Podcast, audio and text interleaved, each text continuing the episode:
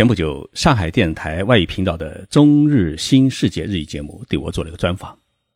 采访我的是节目主持人小声部。小声部是一位日本人，长得很漂亮。我和他相识也已经快十年了。那天我开玩笑问他结婚了没有，他说早就结了。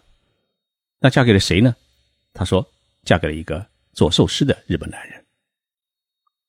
我有点惊讶。小声部完全有条件嫁一个富豪，他为何会选择这么一名普通的日本男人？今天我们就来谈谈日本女人的婚姻观。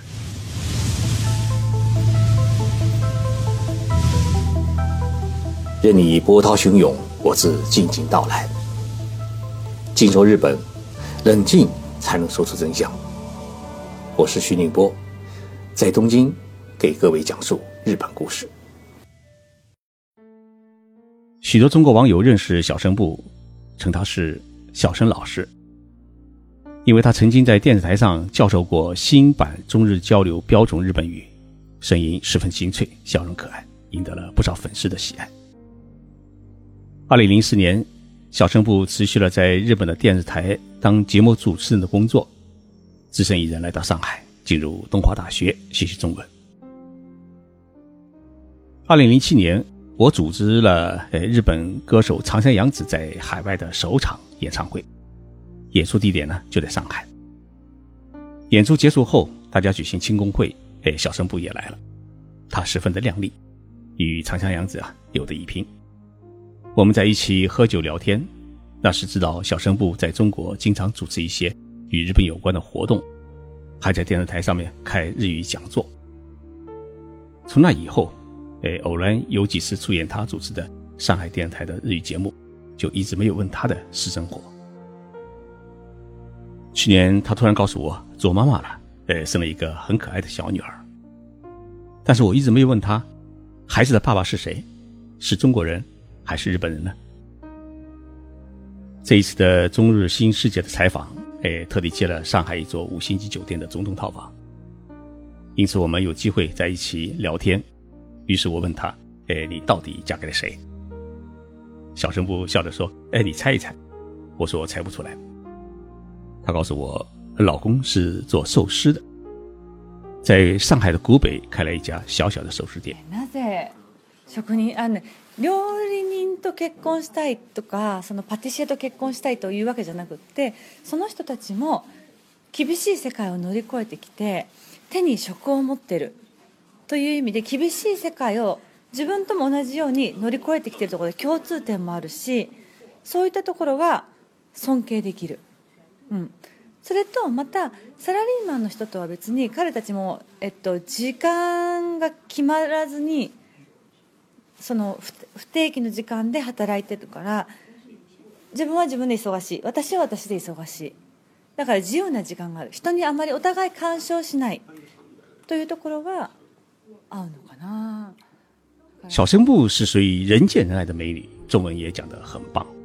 按照我们中国人的概念，脸值很高，呃，职业的价值也很高，完全可以嫁一个富豪或更为成功的人士，让自己的生活更加富裕安逸。他开玩笑说：“哎，没有人追我啊！”我想，你现在说出这句话会让许多男人痛苦落泪的。不过我还是很好奇的，问了他这么一个问题。你为什么会嫁给一个做寿司的男人？他是这样回答我的。他说：“我选择丈夫啊，并不是刻意的要选择厨师或者是蛋糕师，而是感觉到他和自己一样是在艰苦的环境中奋斗出来的，然后才拥有了这么一样的工作。我们之间有许多共同的语言，因此呢，他是很值得尊重。”小生的回答让我想起了我的另外一位在日本电视台当主持人的朋友，他的名字叫上宫菜菜子。上宫是朝日电台的当红节目主持人，他出生在东京，因为父亲的工作关系，小时候在美国生活了六年，英语讲得非常的棒。回日本后，他在东京外国语大学呢学了西班牙语，结果西班牙语没有用上，却成了。朝日电台的体育节目的主持人，上宫的老公在东京的一家小公司里上班，只是一名普通的公司职员。两人是在一个同学的聚会上相遇，便开始了恋爱。整个恋爱长跑整整是六年。小宫后来发现自己马上要奔三十了，所以就结了婚，一切都是那么的自然。对于上宫嫁了一个公司小职员的事情，我曾经写过一篇文章，发现日本社会。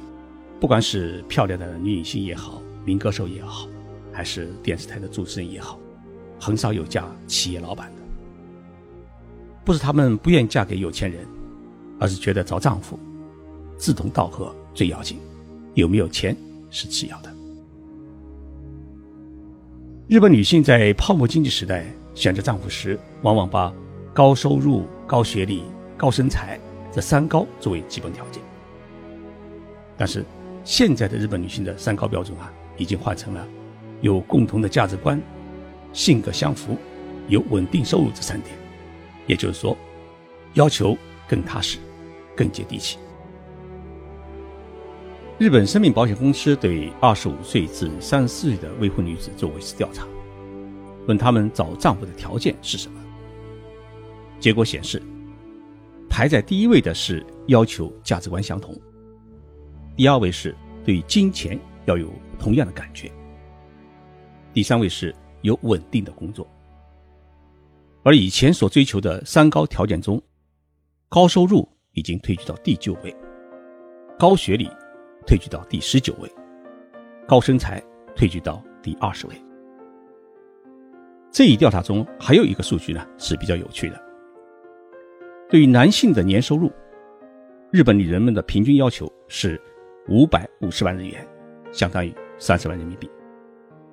这三十万人民币我们看起来是比较高的一个数据，但是在日本社会呢，它是一个比较普通的收入。